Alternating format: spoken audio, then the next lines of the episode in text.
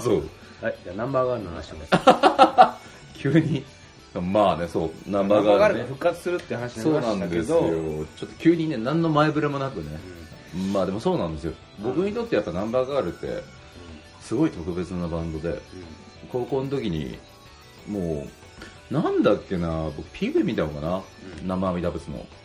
あ生ヘビーメタリックだ、はいはい。あな生阿弥陀仏だ。ごめんなさい。で、はもう見てすげえなっつって CD 買わずに DVD 買ったんだよね。ああそうだったそうそうそうそうそう。もう解散しちゃうっていうのを決定して、っていうのも CD 買おうかなと思った時に解散が決定したんだよね、うん。でもううわどうしようっつってうん。とりあえず生ヘビーメタリック買って、でその後 DVD が出てすぐ買って、うん。だからもう僕が聴き始めた時に同時に解散してるようなうん。状態だったから、ん。でまさか2019年の今になって復活するってなるうん。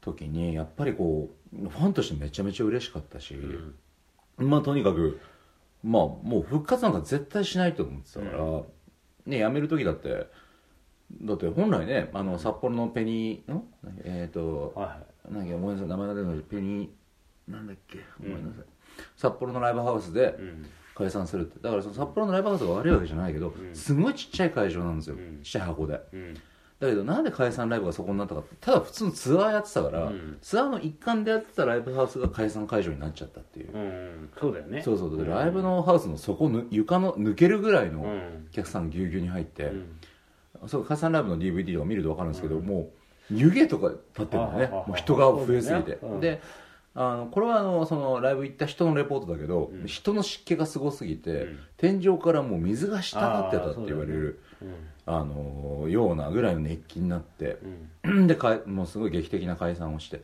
うん。ベースの長尾健太郎さんがなんだ高熱出てたんだっけね。そうだよね。熱出したんだよね。そうそうそう、ん。だからライブ中何度もゲーゲー吐きながら、袖にバケツ用意して、うん。まあ、そうは思えないぐらいの演奏なんだけど、よくそれであんだけ弾けるなっていう、そうだよね。素晴らしすぎるライブ映像というか、伝説の解散ライブを経て今復活なわけじゃない、だからなんか別に俺は岩ちゃんと違って楽器もろくにやってないしただのね、うん。音楽好きな役者のおじさんなんですけど、いやなんかまさか夢のようでもありそうだね。なんかこう、ん。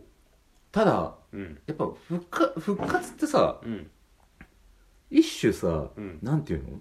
うん。否定じゃないけどさうん過去にした決断を覆すわけじそゃない、ね。うん。ちょっと勇気いるじゃん。そうだね。あれでよかったのにっていう。そうそうそう、っていう人も多分いると思うの、うんでユニコーンとかも復活したし、うん。えーイエモンとかね。イエモンも復活したし。う、ん。ミッシェルだけは復活できなくなっちゃったけど、まあだから復活をしてすごく喜ぶ、嬉しいバンドもいっぱいあるし、ん。もう復活できなくなっちゃってるバンドもいる中でナンバガなんてまあ、そうするとやっぱ僕らの中でハイスタンダードそうだよね。うん。ハイスタが復活するってなった時そんなことがあるのかと思ったもんですよ、そうだね。それに加えてナンバーガールですよ、うん。夢みたいですよ、うん。まあ、もちろんいろんなドタバタがあったりとかしたと思うんだけど、うん。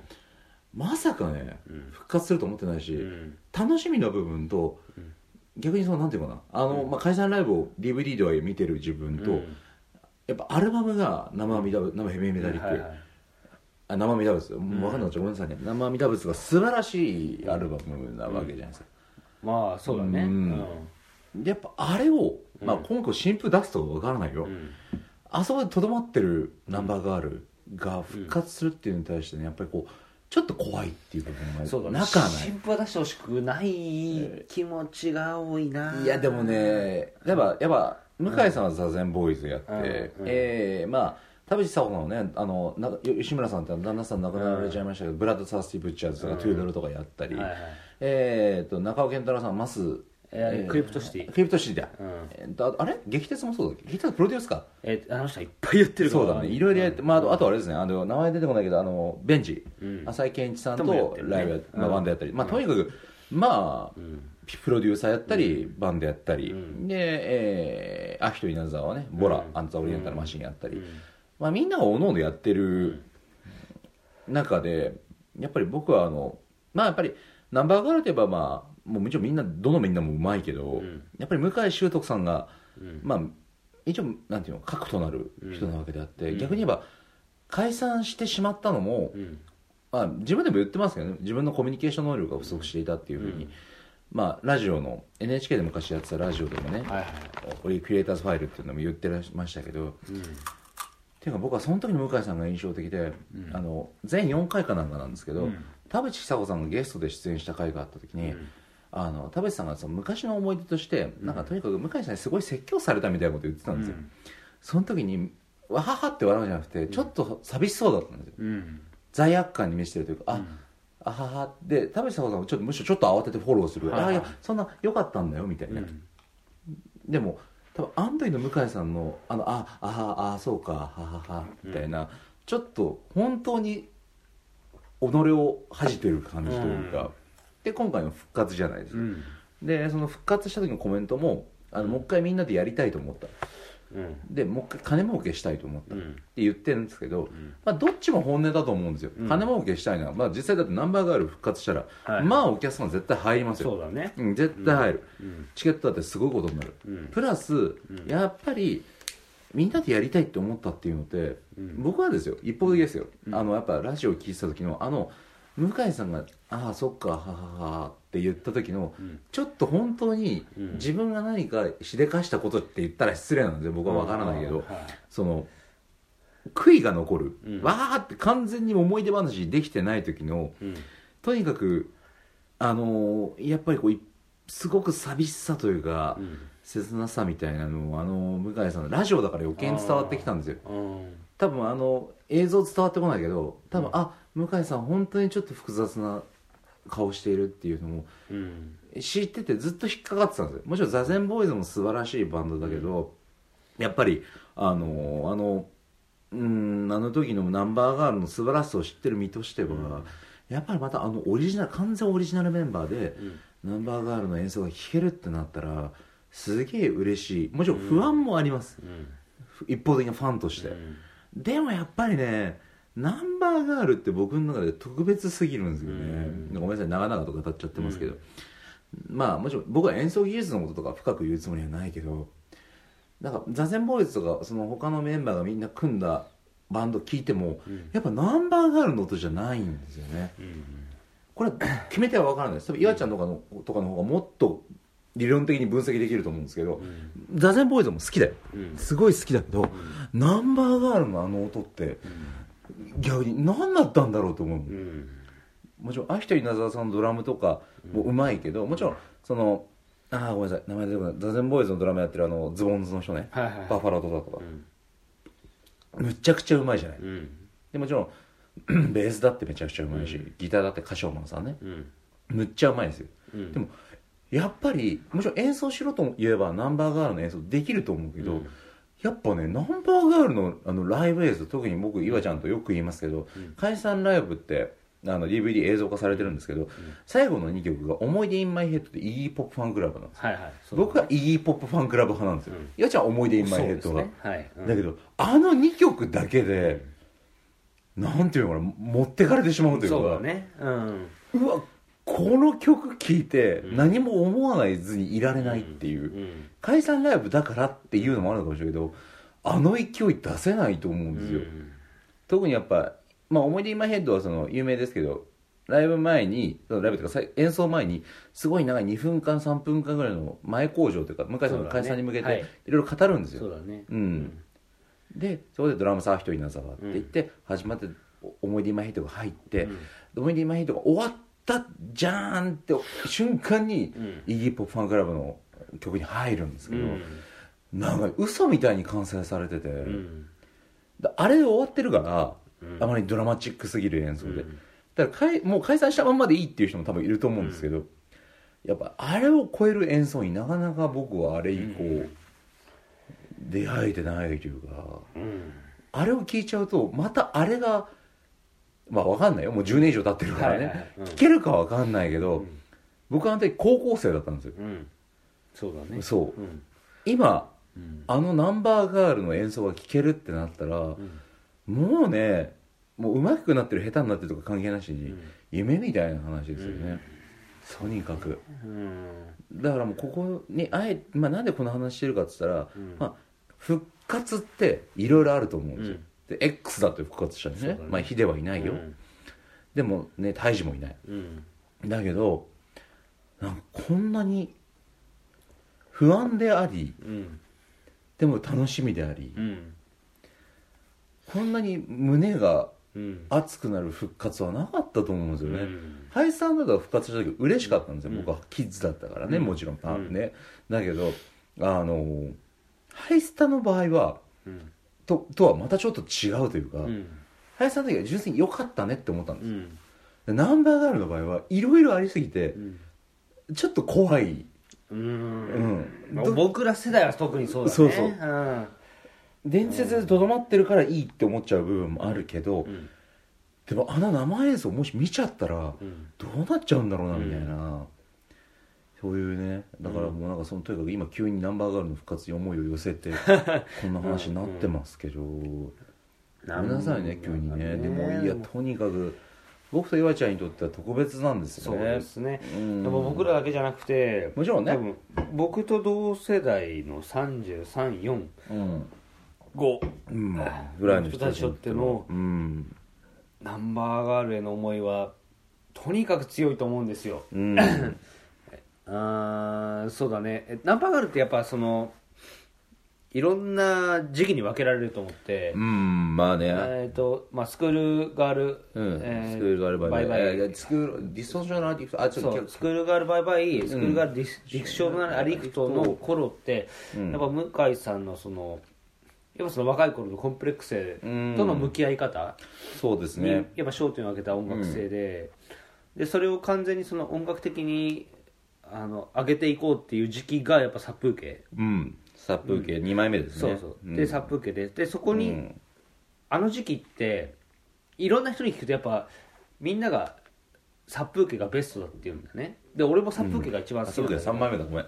インディーズ時代ですかみたいなそうそう。うん。で殺風景の後、ん。ナウヘビーメタリックうん。だけど、うん。ナウヘビーメテナウヘビーメタリックって。え あの完全に向井さんの、まあ、その後の座禅ボーイズうんへの布石だよね。だよね、うん。だから彼が、まあ、どういう、うん。これからだ音楽的にそう音楽的に向井さんそうそう。向井さんが、まあ、理論っていうか、うん。つ突き詰めていった時期うん。のそ作品じゃないですか。でそれにおそらくあのまあ今現在ねクリプクリプトシティィその前はスパイラルコードっていうバンドをやってたうん。中尾健太郎のあのベースプレーを見る限りは、うん。えっとまあ、ついていけなかった。ついていけない悪い意味じゃなくてそううん。テクニック的な面じゃなくて彼の趣味的に、テクニック的には多分できたんだろうけどってことだよね、あの自分のやりたい方向性と違っていたっていう面で、そうね。もともとだってアメリカンハードコアとかが好きな人ですからね。だから離れていったんだよね、うん。でだからそれで、まあ、その後の座禅ボーイズの進化の過程っていうのはうなずけるんだけど、だからそのさ特にその過渡期でやった殺風景のうん。音楽面、うん。あの各々のプレイ面でのうん。あの特徴的に言うとね、やっぱその向井さんの独特な行動感とうん。言葉遣い、そうね。えーっとでアヒトのあの、まあね、ザ・フーのキース・ムン直系の,、うん。あのもうほとんどビートというよりはおかずを立ててるだけじゃないかみたいなドラミングにでそれにあのよくねドラムが歌うなんだけど歌いまくってるからね。う歌いながら踊ってるっていう感じなんだよね。そうだね。あのアヒトは。そうその歌いながら踊るドラムに、うん。ものすごい直線的で、うん。あの芯の通ったベース。安定感すごいですよね。そうあんなんだろうねも安定感っていうかう、うん、あの屋台骨がしっかりしすぎてて。なあのナンバーガールのリズムってうん。中堅なんですよ、うん。ぱ中堅いでや僕はやっぱね札幌思い出インマイヘッド状態のうん。DVD 見ると思います。あれで体調不良なんて思そえないよね。なんでこの人こんな寸分も狂いもなくうん。こんな弾けるんだっていう。でそれもひたすらバババババッと、うんあの弾く中堅に、うん。でその中で思う存分暴れ回る。そう。えーあ田淵久子さん。さんね。僕はやっぱタトゥーあり。タトゥーありのね。ライブのギタトゥーありのねギターを見た時の俺岩ちゃんと一緒に見たんですけどうん。なんだこれはっていうね。ギターからこんな音がするのかっていう。あれをまあ、うん。当時としてはいや今でもあんないませんよあんなギター弾く女性は、ううん。ん女性から出てくるあのようなギターねそうそうそう。んで。ギターの音じゃないもん。そうそう。で、まあ、トレちょうどあれがまあ2000年前後なんだよねあの時期がね、2000解散が素晴らしい。2002年3年とかそうだね。急に解散したからね。でね俺さっきあの古賀が言ったけどさ、うん。まあハイタハイスタの復活の話もあったけど、うん。あのハイスタってやっぱそうん。の当時のはナンバーガールの存在を語る上で絶対外せないバンドだと思ってうん。というのもやっぱハイスタが作った音楽的なムーブメントってものすごいでかいいやもう裾野広すぎてわけわかんないですそうよそう。でしょ？うん。でやっぱあの比べてみるとでもハイスタとナンバーガールってそんなそのクロスオーバーしてないじゃないですしかてないですね、でも俺俺ハイスタがあったからナンバーガールがあると思ってるの。おこれは面白い意見ですね、っていうのは、うん。えっ、とハイスタンダードがあの当時に与えた影響の一番偉大なところって俺、うん。あの僕ら若者当時僕ら高校生中高生のね、うん中高生ですね。僕ら中高生の音楽的なリテラシーをうん。ものすごい上げたと思ったの、おおあのハイスタがすごいなって思ったのはそのエアジャムじゃないですか、エアジャムエアですね。ジャムっていう、うん、あのまあ2000年にまあ2000年以降以前にもやってるんだけどね。そうハイスタ中心としたそうそうそうあの音楽フェスを開いて。2000年が一番伝説って言われてるからね。そそれにあのススケートカルチャーとか、うん。いろんな音楽的なジャンルのそう。とにかくね音楽ジャンルがぐちゃぐちゃなんですそう。よストリートっていうところで一貫してるんだけどまあ、例えば、まあ、ブラフォンはね代表的なもバンドね。でまあシャカゾンビ。シャカゾンビ。ミクスチャーだったらバックドロップボンブもうココバット。ココバット。あと鉄アレ。鉄アレね。そしてあとは、えーチャンプルズですね。チャンプルズ。で、ゲンオナもそうでしょ？そうだね。ゲンオナなんてゲンオナと鉄アレなんて言ったらゴリゴリのハードコアですからね。で、まあ、レンチ。レンチ。でアブノマルズ。アブノマルズ、えーとあとが、えー、ガリコボーイガリコボーイじゃない。えーごめんなさい。えーとモガえーとモガザファイブね。あとブラッドサスティブッチャーズ。ブッチャーズもそうだシェしフルキング。でハスキングビー、うん。とにかくいろんなバンドのいろんなジャンルを内包したフェスを開いて、うん。で当時ハイスタにばかり注目してた若者たちがいろんなジャンルを知るわけだよ、そうだね。れによってみんなの音楽への興味が絶対あの時期若者たちの間で高まったと思う。ああなるほどね、まあで、パンクスじゃなくてもいいんだじゃないけどうん。パンクばっか聴いてることがパンクスじゃないんだみたいなね。で当時同じ時期に、あのまあ、ハイスタなどを活動してたけど、まあ、ハイスタはあの完全にドインディーだった、うん。あのハイスタじゃねえナンバガはうん当時ドインディーだったハイスタたちそういう、えーブラフマンとかね、うん。そういったバンドたちとは打って変わって EMI の完全なメジャーバンドとして活そう躍してたねけねだけどあのハイスタがああいった音楽的なリテラシーをん。若者たち与えてたから与えて底上げしたから、うん。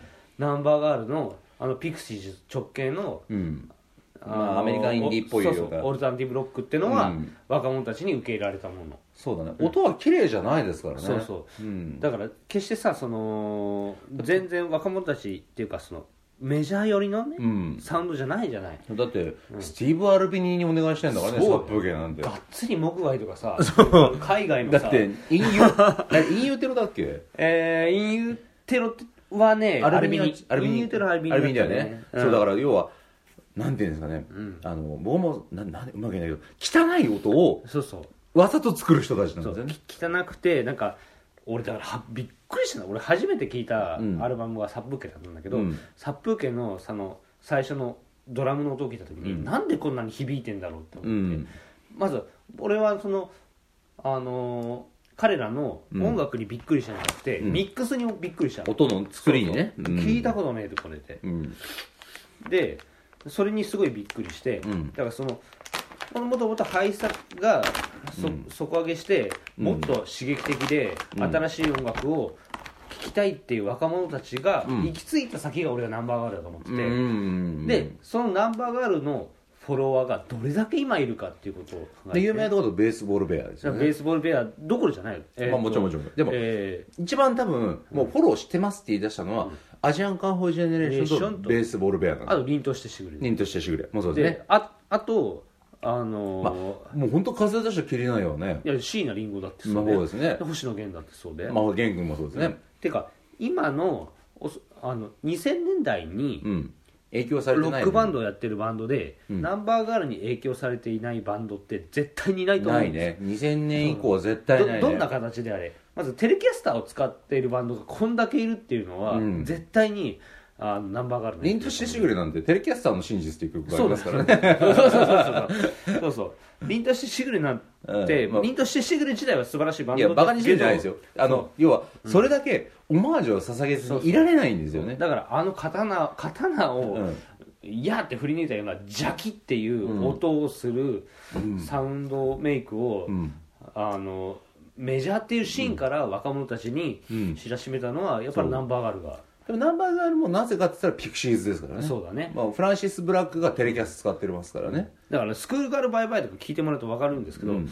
あのピクシーズはドリトルそのまんまですから、ね、分かりやすいよでも分かるドリトル後から聞くと、うん。それは真似したくなるんです。あイギーポップファンクラブだよね。そう。1曲目から、ね、ドリトルはだって素晴らしいからね、うん。アルバムとして。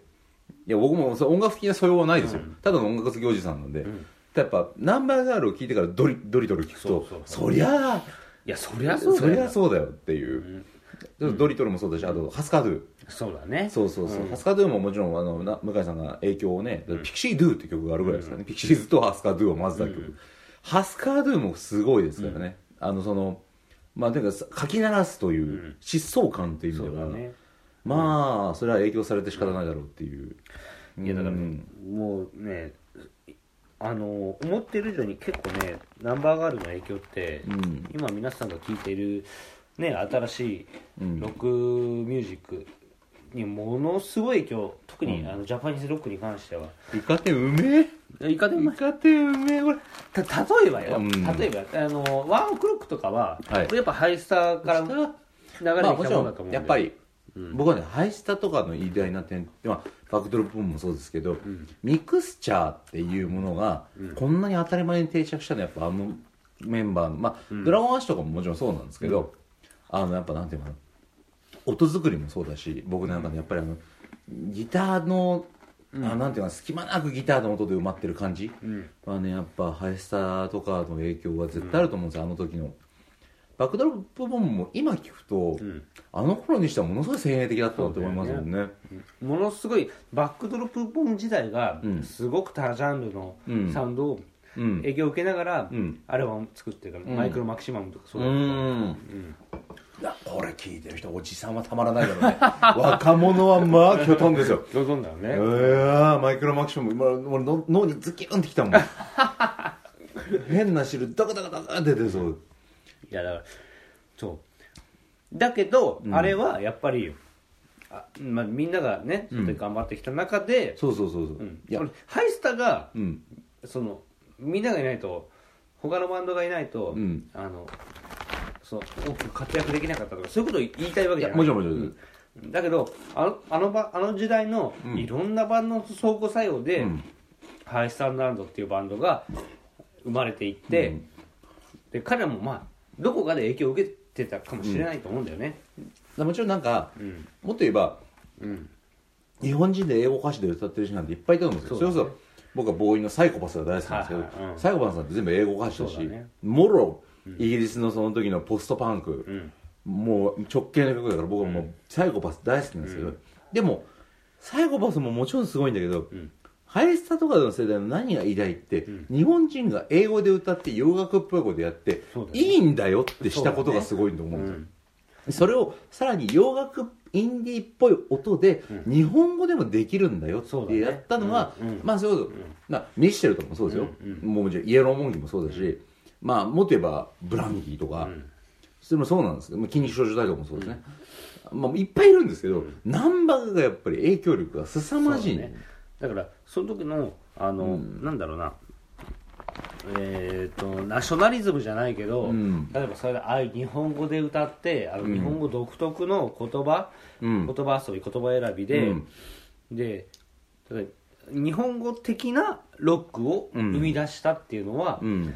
だからあの時のエアジャム世代とは一線を画化した、うんあの存在だったってすごく思うんだよね、いや、うん。だから僕はなんかそのいやいや漫画部別に言い訳じゃなくて、エアちゃんみたいに音楽系や素養があるわけじゃないいからや僕も別にないですよ。はい、うん理論的に語るわけじゃないけど、やっぱあの頃何がすごかったって、僕やっぱ中高生まあ僕ら世代は特にあったんですよ、邦楽コンプレックスみたいな。ああそうだね。そう。洋楽がかっこいいみたいな、そうだね。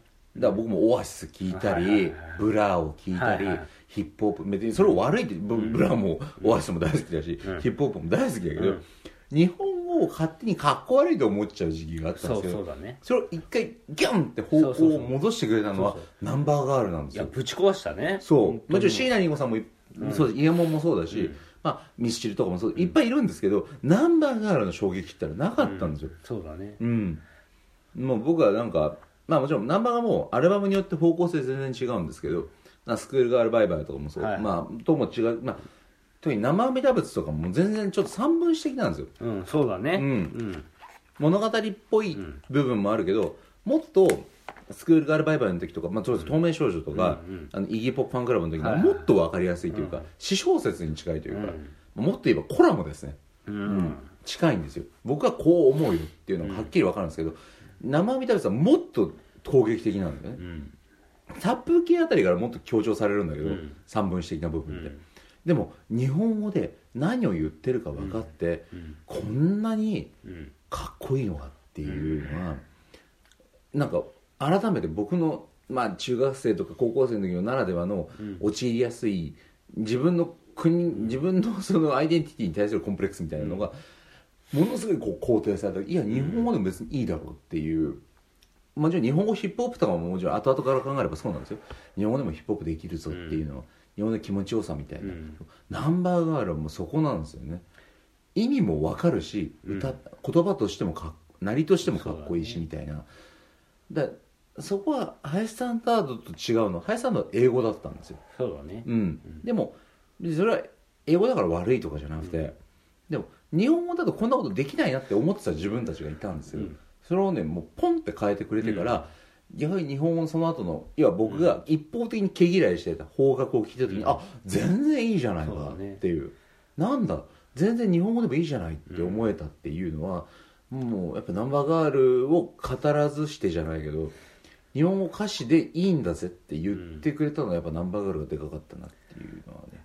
なんかその俺らの、うん。あのーおハイスタってさ、うん。俺らより上の世代の人なんだよね、当はね。聞いてたの。本当は。さ。それらはラグってるだけだから。そうそうそうで、うん。俺らってそれを聞いて育って、うん。で俺らなりの、うん。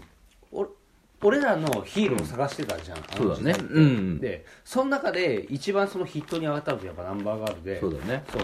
でハイスタがまあねかっこいいのは分かるんだけど、うん。そう。でその中で今までとは180度違うような日本語の音楽で、だからねちょうどだから俺あれ？でもそうだな。ナンバーガールよりでも先にアジカンにハマってたかもしれないな。もしかしたら俺はそのフォロワーを先に聞いてたかもしれない。どういう役ですね、ナンバーガールからですからね、うん。別に自慢とかじゃないよ。うんうん。あナンバーガールひ何、うん、NGS っていううん。アジアンの有名な曲があって。ナンバーガールシンドロームね。うん。ナンバーガールに対するオマージュとしてうん。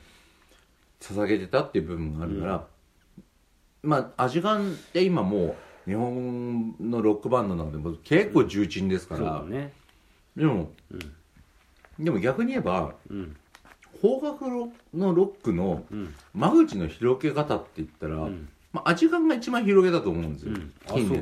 で、いや、うん。はい。いろいろあるよ、うん。でもなんていうのアジカンってうん。いや怖いな。ごめんなさい。別に偉そうに言うわけじゃないんです、うん。なんかなんていうのかな。あのいわゆるうんバンバンドファンの人を増やした功績という意味では、僕らの世代でいうと一番大きい存在じゃないかなでも日本語ロックは確かにすごく流行った、うん。あの時代、えーと。そんなこと一番の功労者だと思ううの、ん。だって僕らの上の世代って洋楽っぽいじゃないけど英語詞が当たり前だったんでね。うん、もちろんそれが否定じゃない。です、それも素晴らしいバンド。僕らもまあなんでココバットなんて日本語歌詞やんって話になるんだけど、うん。でもアジカンのうん。メジャーでありながら、うん。でもなんていうの日本語で歌いつつうん。ポップでありつつ、うん。でもちょっといわゆる一般的なメジャーって言われる部分とは違いますみたいな、ああいう世界観が受け入れられるようにしてくれて、受け皿を増やしたのって僕多分アジアンカンフージェネレーションだと思うんですよね、もちろんあね。でも一番ヒットしたのが一番最初に話題になったのはだってナルトのエンディングなわけですそうですね。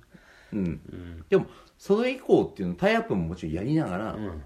自分たちの世界観をうまいことキープしてるっていうかうん、でも確かにあの思い返してもねいっぱいいたと思うの、えーとまあ、ゴイステもそうだよ。そうでストレイテナーもそうストレイテナーもそう ACIDMAN だってそう、うん。だけど確かそのあの一番あのー俺らが、うん。そのメジャーっていう立ち位置から、うん。俺らにそのねその日本語ロックのかっこよさを伝えてくれたのは確かにアジカンはうん。すごい、ね、大きな功労者だと思うな、うん。うん。でももっと言えば日本語でロックっていうかバンドをしてうん。なんていうのかな。可能性を広げたっていう意味でもちろんもっと辿っちゃえばいっぱいいると思うんですよ、うんみんな僕だって P モデルとか大好きだし、まあまあ正直ハッピーエンドからそうねんハッピーエンドからそうだし、もちろん内田裕也さんもそうだと思うんですし、まあ最近亡くなられました遠藤道夫さんのスターリンとかもういっぱいいるんです。もっと言えば、昔は日本語のパンクロックバンドロックバンドいっぱいいたんだけど、なんだろうもっといや自由でしょってやってくれたのって、ナンバーガールだと思そうだね。ううん。まあ味がじゃなくてナンバーガールなのね。いや、まあまあ別に味感を否定してるじゃない、はい。じゃあ元をたどればってこと、うん。でナンバーガールの影響を受けたのが味感なわけだそうだね。だからもっとナンバーガールっていうまあ言い方ココアというか、うん。じゃなくてもっとポップな層にまで広げたのってもちろん味感とか、もっと言えばアシッドマうん。ンまあストレイテナーもそうですね、うんあの辺の活躍うん。アートスクールとか。うん。が今のやっぱもちろん今いろんなバンドいるじゃないですか。バックナンバーとかね、はいはいあのキングヌーとか、うん。日本語でばロックをしてロックしてる日本語でバンドをやっていいんだみたいな。のを若い世代に知らしめたのは、うん。今やったバンドですけどうん。元をたどればやっぱりナンバーガールのね、存在のでかさ。そうだね。うん日本のかっこよさっていううんそうそうそうそう、ん。ちょっとごめんなさい。僕トイレ。はい。そうなんです。岩ちゃんはトイレに行ってるんですけれどもね。まあ、うん、まあ僕はなんかね今ちょっとうん皆さんにそのなんていうのかな。音楽的に偉そうなことを言いたいわけでは全くないんですよ。どどのバンドが悪いとかどのバンド言い訳じめてますよ。どのバンドがいいとか悪いとかそういうことじゃなくて要はそれだけあの30代をちょっと過ぎたあの僕みたいな音楽をただただ好きなバンドやってるとかじゃなくてただ好きな人からするとナンバーガールっていうのがいかにこう衝撃だったかっていうのとそのナンバーガールが復活するっていうのに対してあの嬉しいのと怖いのとあの楽しみなのとあの不安じゃないけどあのふなんていうんですかね。こうわ何が起こるんだろうっていうそのざわざわとした気持ちっていうのがすごく今悩ませな状態なんです。これ世代によってはもちろんブランキー・ジェット・シティだったり x ジャパンだったりいろいろあると思うんですけどあの皆さんの中にもあると思うんですよ。うわこんな人たちいるんだみたいな。そういうのが僕にとってはナンバーガールが、絶対にだって外せないですもん。まあ僕もそうですね。うん。ナンバーガールがいてくれたことで、どれだけ間口が広がったかっていうことを、うん。もちろん人によってはそんな大げさなって思うかもしれないけどやっぱり僕にとってナンバーガールがなかったら絶対違うんですよ。うん。うん、そうだね。ナンバーガールのおかげでなまあピクシーズもソニックユースもそう。あのナンバーガールおかげで知ったっていうそうだね。ちょっとハスカーでもそうだし、うん。あのまあ特に後期のナンバーガールなんか生阿弥陀仏なんかそうです。ダブとヒップホップっていうのは絶対外せないので、あのやっぱそこに興味を持つというか。そうだね。うん。うん。でかつやっぱりもう遡って殺風景とかスクールガールバイバイとかディストーショナルアディクトとか聞くと、やっぱもうちょっと直線的なうん。 US indie rock 直通の、まあ、直系のギター、まあ、あんまこの言葉は好きじゃないギターロックみたいな、いわゆるそのあの飾りっ気のない音で、うん。えー割と感情的な感傷的なと言ってもいいかもしれない。直情的な音っていうのが心地よいというか。でも生阿弥陀仏ってさラストアルバムに今なってるんですけど、うん。あれはすごく計算されたアルバムなんですよ、他のアルバムに比べると、まあプロデューサーもあのえステレオラブの人ですよね。あそうなんだ。確か。うん、アルビニではないんですよ、なんだっけ名前忘れちゃったけどステレオラブの、えーすごい有名な、えー プロデューサーの方で、うん。あのもちろんそのあのなんだっけなあのまあよくねあの副音声とかで分かりますけど、すごくこだわりのある、ん。えープロデューサーの方でねあの、音作りなんかも全然違うんですけど、うん。でもやっぱりあの今聞くとそうでもないけどあのすごく構成の狙い、まあ、要は複雑なんですよ他のアルバムに比べると、何でもありみたいな、ん。毎回毎回違うみたいな、ん。あのようような曲っていうのが収められたアルアルバムを聴いた時に、うわなんかもう何でもありだなみたいな、うん。うん、なんかあれを見た時のその僕の高校生の時の衝撃というか、うわすげえっていう、うん、だからなんかまあえっ、と何言いたいか分かんなくなっちゃいましたけど あのまあこのまあこの復活したから聴けってわけじゃないけど、まあこれをまあまあ果たして何が聞いてくれてるか分かんないですけどあの聞いてくれてる人がナンバーガールもし聞いたことがないんだとしたら、今聞いてもすごいですからね。そうだね。うん。なんだこれはっていう。今聞いた方が新鮮かもしれない。例えばその、まあ、レッド・ツェッペリンを聞いた時に感じるようなその個々のプレイヤーの、あごめん、マーキュリー・レーブだ。うん。あのデーブ・フリードマンですね。そうデーブフリードマンねうん。デーブ・フリードマンだからの影響でね、あのミックスって生まれたけど、ん。そのだからその例えば今言ったあのレッド・ツェッペリンのような、うん。あの個々のプレイヤーこの4人がうん。揃わなかったらこのサウンドは生ま生まれないっていうようなのを日本で体感できるのって、うん。まあ、3ピースだと分かりやすいけど、ん。でもやっぱあの4ピースで、うん。えー聴けるうん。2000年代うん。のバンドってやっぱそのナンバーガールが一番すごいと思うんだよね、うん。それほど突出した個性を持った4人が出してたサウンドだから。うん。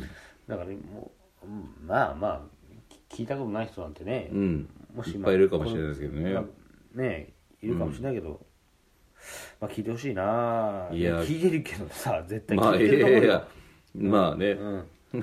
あごめんなさい。でもまあうん。ん。今一度だからその、うん。今僕らが言ったようなことを踏まえてちょっと聞いてみてください。あいや、のー絶対違いますよ。うん、まだ違った目線でうん。聞けるかもしれない。はいでも、なんかまあというかナンバーガール聞いたことない人は聞いてくださいっていうぐらいしか言えないですけどね。そうだね。うんなんかもうとにかくなんていうのかな。うーんなんだろうね。あんな、ねあんなバンドないですからね。それぐらいで言葉に詰まるぐらいで、うん。やっぱ僕らの中んなわけないナンバーガールってあんなバンドねえもん。ないんですよ、うん。本当に。すごいもうん。んなないよ。ない、まあないよ。うん、まあでもなんていうのかな。まあ聞いてく見てくださいとしか言いようがないかな でなんかなんていうのかなドラマティックな体験ってあるじゃない、うん。音楽聴いた時の。うん。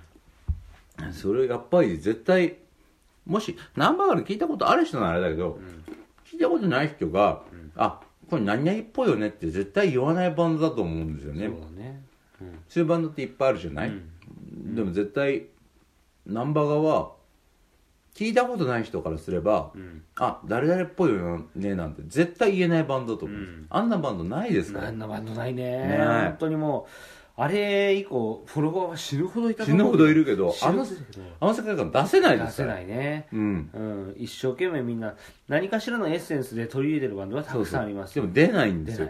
本当に出ない、う本当にね、ん、気持ちいいですよ、そうだ絶ね対うん僕「13」っていう曲とかすごい好きなんですけど「外注」ってあのシングルのあの、えっ、と新外注じゃねえうーんと「アイドンノーだ」うん。アイドン外注って映画に使われてる「アイドンノー」のカップリングなんですけど、歌ないんですよ、インストなんですけど、あんなに心をかきむしられる曲ないですからね。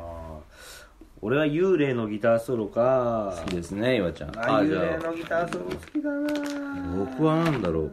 僕最初にハマったのはもちろんあの透明少女なんですけど、うん。なんだろう。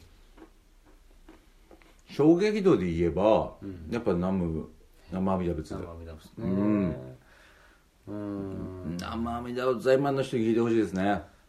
なんだこれって思うと思いますよ。ね。あー難しいよね。ナンバーガールナンバー、ナンバーガールでナンバーワンの曲決めるだけちょっと難しい話だね。うんいやまあ。いや透明少女。うん難しいヒね。ップホップファンクラブかな。俺やっぱなんだかんだで。じゃあらつじゃらじゃうんなんかあの歌詞ってうん。誰もが普遍的に抱えてる部分というかそうだね当時の向井さんの。うん。感じだもんね。